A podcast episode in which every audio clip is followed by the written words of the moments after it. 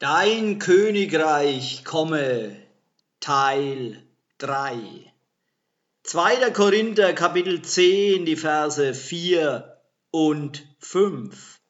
Denn die Waffen, die wir zur Kriegsführung gebrauchen, sind keine weltlichen. Im Gegenteil, sie haben die Macht Elohims, Festungen zu zerstören. Wir machen Argumente, zunichte. Und jeden Hochmut, der sich gegen die Erkenntnis Elohims selbst erhöht. Wir nehmen alles Denken gefangen und bringen es dazu, dem Messias zu gehorchen.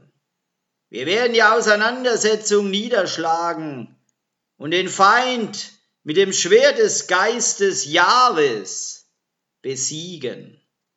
Jedes Mal, wenn wir einen Samen säen, arbeiten wir mit Jahwe zusammen, um den Feind und sein Territorium zu zerstören. Jedes Mal, wenn wir eine biblische Weltsicht an jemanden weitergeben, der an die Weltsicht des Satans verkauft ist, schädigen wir den Feind und sein Verlangen, die Erde von uns und Jahwe zu stehlen.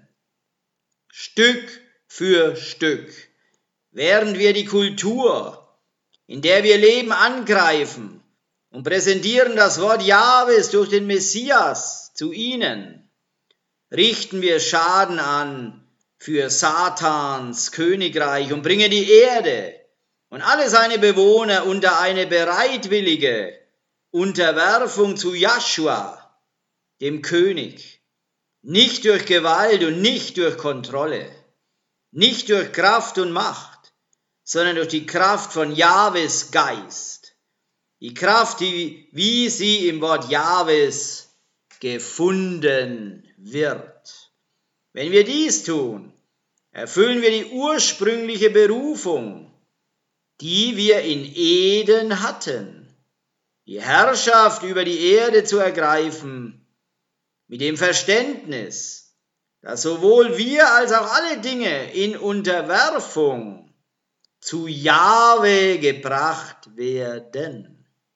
Erneut, das schlussendliche Ziel ist die Welteroberung. Wir dürfen nicht klein denken, wir denken groß. Unser Ziel ist, die Welt zu erobern. Römer 8:37 Nein, in all diesen Dingen sind wir mehr als Überwinder durch den, der uns geliebt hat.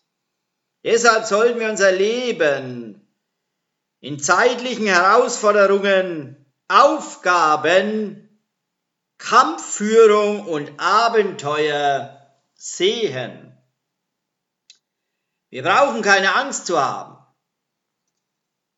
Jeder der nicht vor Jahwe kapitulieren und sich mit uns in der Eroberung vereinigen will, kämpft gegen den Geist Jahwes, der in uns ist und wird irgendwann unterworfen.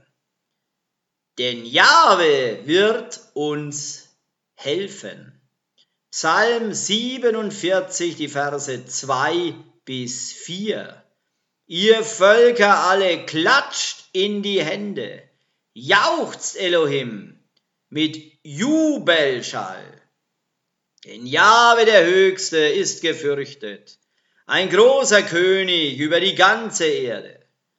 Er unterwarf uns die Völker und die Völkerschaften unter unsere Füße. Micha Kapitel 7, die Verse 16 und 17. Die Nationen sollen es sehen und beschämt werden, trotz all ihrer Macht. Sie werden die Hand auf den Mund legen, ihre Ohren werden taub sein. Sie werden Staub lecken wie die Schlange, wie die kriechenden Tiere der Erde. Zitternd werden sie hervorkommen aus ihren Burgen.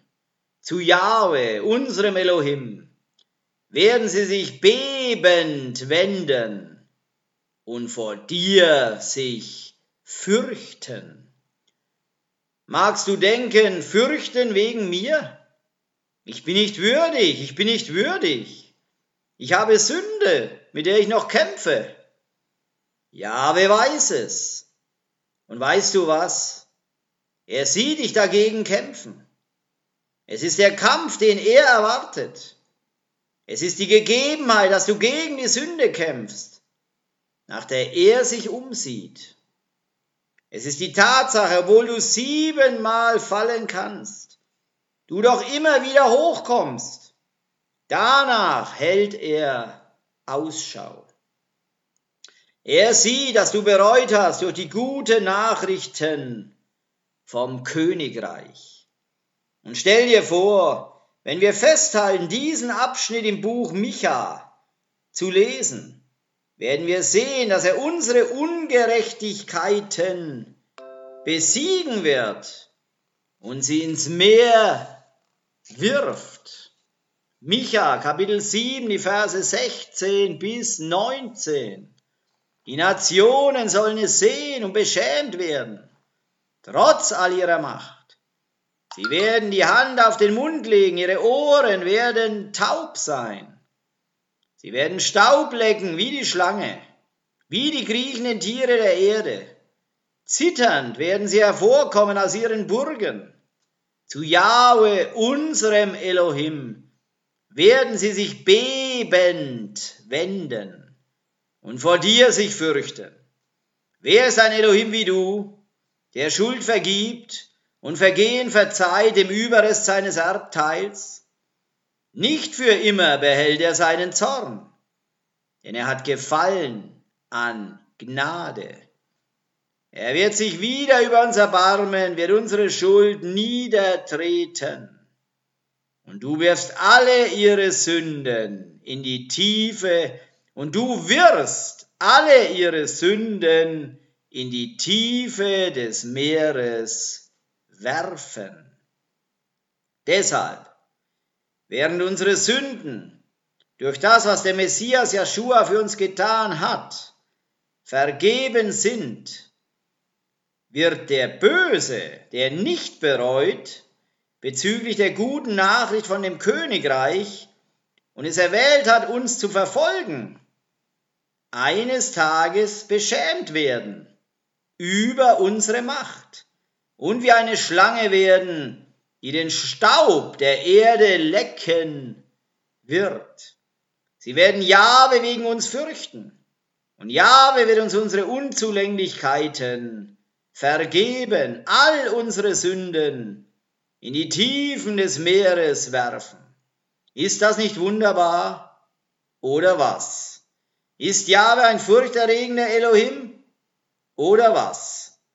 Gesegnet sei der Name Yahweh.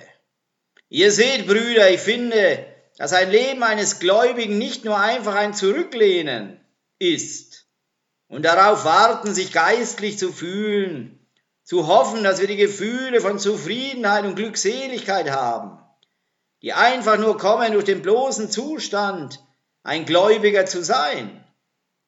Wir empfangen diese Glückseligkeit und Zufriedenheit, indem wir einen Auftrag haben und Zielsetzungen abschließen innerhalb dieser Aufgabe, durch das Dienen im Kampf und in der Schlacht, zu der wir gerufen sind, darin zu kämpfen, Boden zu erobern und alle Dinge unter unserer Herrschaft in dem Messias zu bringen, wie Jahwe es uns geboten hat zu tun.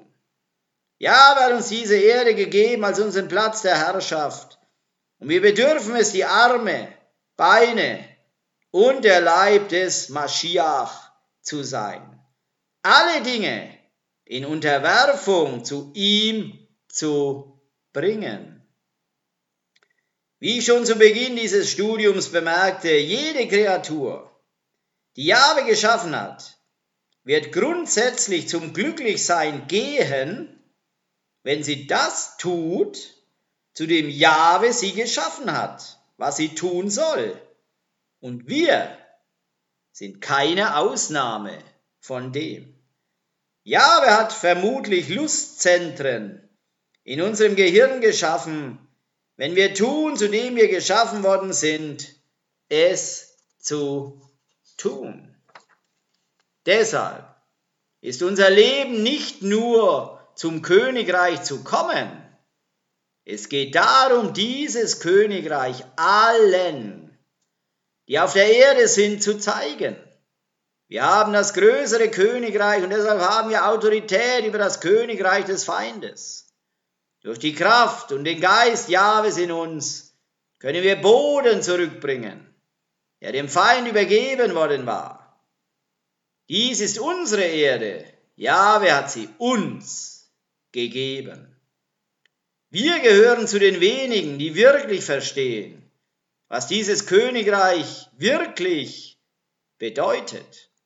Wir gehören zu den wenigen, die verstehen, dass die Torah, das Gesetz aus Zion hervorgegangen ist und die ganze Erde aus Jahwes wegen lernen wird.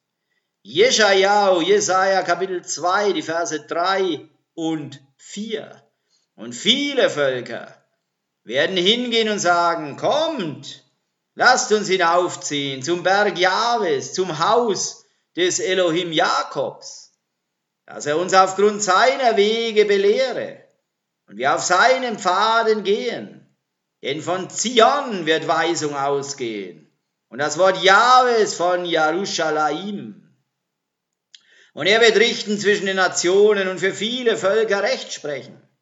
Dann werden sie ihre Schwerter zu Pflugscharen umschmieden und ihre Speere zu Winzermessern.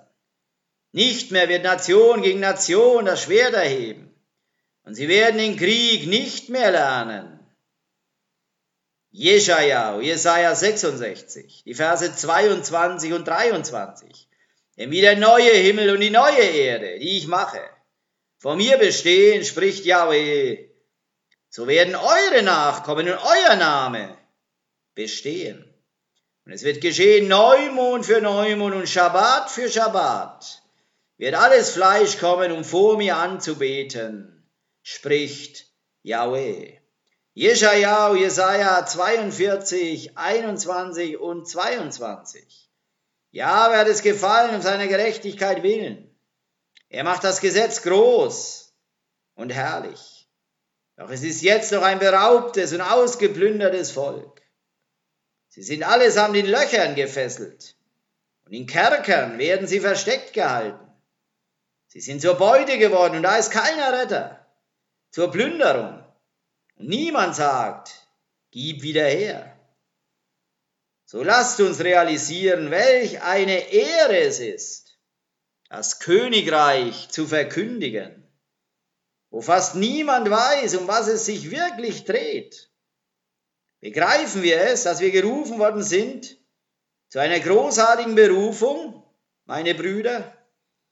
Wir sind diejenigen von den wenigen Boten der guten Nachricht, welche verkündigen die volle Botschaft der Heiligen Schrift, von 1. Mose bis zur Offenbarung der gesamten Menschheit. Und wisst ihr was? Wir sind unter den wenigen, die den Namen Jahwe tragen, welches das wahre Zeichen der Autorität hier auf Erden ist. Und wir gehören zu den wenigen, die im Namen Joshua eingetaucht worden sind. Das ist eine ganz spezielle Ehre. Und wir sollten es nicht auf die leichte Schulter nehmen. Wir sollten nicht hochmütig damit umgehen, meine Brüder. Wir können nicht stolz und richtend sein. Jahwe gibt, Jahwe kann aber auch wieder wegnehmen. Mit welchem Maß wir richten werden, werden auch wir gerichtet werden. Statt hochmütig zu sein, sollten wir vielmehr dankbar sein, mit Tausenden von Liedern der Danksagung. Halleluja! Wenn wir uns Zeit nehmen und Augenmerk darauf richten, Herrschaft zu nehmen in anderen Wegen oder Gebieten, die keinen ewigen Wert haben, sportliche Betätigungen und so weiter, wird Jahwe auf unsere Zeit eifersüchtig, Brüder. Wir dienen einem eifersüchtigen Elohim. Und ich sage nicht, dass wir nie Freizeitbeschäftigungen betreiben sollen. Ich sage, versuche über Dinge nachzudenken aus einer himmlischen Perspektive. Wenn wir übermäßig viel Zeit dafür aufwenden, für Dinge, die keinen Wert für das Königreich haben, und trotzdem hat Jahwe eine gesamte Erde, die er uns geben will, die Herrschaft für ihn darüber zu nehmen und in seinen gerechten Wegen zu gehen. Was würde er darüber denken? Jahwe schaut herunter auf die Erde von seinem Thron. Er sieht, dass die Erde in einer Megasauerei ist und es ein sehr böser Platz ist. Er hat seinen eigenen Sohn gesandt, für uns zu sterben, so dass wir errettet werden können aus der schlammigen Grube, in die wir uns selbst hineingebuddelt haben, und sagt zu uns, geht und macht Jünger aus allen Nationen. Stattdessen verbringen wir unsere gesamte Zeit, Herrschaft zu nehmen in Gebieten, die überhaupt keine Bedeutung haben. Zum Beispiel sinnlose Spiele spielen, anderen zusehen, wie sie solche Spiele spielen, Filme anschauen und gefesselt sein in selbstbefriedigende Unterhaltungen. Wenn wir einen Film schauen oder ein Buch lesen, für den alleinigen Zweck der Unterhaltung, was haben wir wirklich gewonnen? Wir schauen uns eine erfundene Show darüber an, wie das Gute über das Böse triumphiert. Dann gehen wir zurück in das normale Leben. Was ist aber, wenn wir damit beginnen, ein Leben zu leben, die Herrschaft in einem solchen Weg zu nehmen, dass das Gute über das Böse triumphiert, welches gewiss Abenteuer und Eroberung mit sich bringen wird? Viel besser als darüber in einem Buch zu lesen oder es in einem Film zu schauen. Wenn wir ein Spiel spielen und wir nehmen uns als Ziel, das Spiel zu gewinnen, was haben wir dann wirklich gewonnen? Nichts von irgendeinem Wert. Was wird aber sein, wenn wir damit beginnen, ein Leben zu leben, das uns in einen Auftrag bringt, mit einem vorgegebenen Ziel zu vollenden? entlang von Herausforderungen und Belohnungen, die uns entlang des Weges erfreuen. Viel interessanter und herausfordernder, herausfordernder, sage ich. Viel unterhaltsamer und erfreulicher. Wir haben ein Ziel und es passt genau in das, was der Mensch die ganze Zeit tut. Der Mensch liebt es, ein Ziel zu sehen, das er vollenden will. Wenn eine Seele in sein Königreich gebracht wird, ist die Herausforderung für ihn, die Armee des Feindes zu beschädigen und hinzutreten an Jahwes Seite für die Schlacht, es zu vollenden. Dies macht unsere Seite stärker und noch sichtbarer. Wir haben eine wichtige Sache zu tun. Jahwes Königtum wurde gestohlen und wir sind auf einer Wiederherstellungsmission.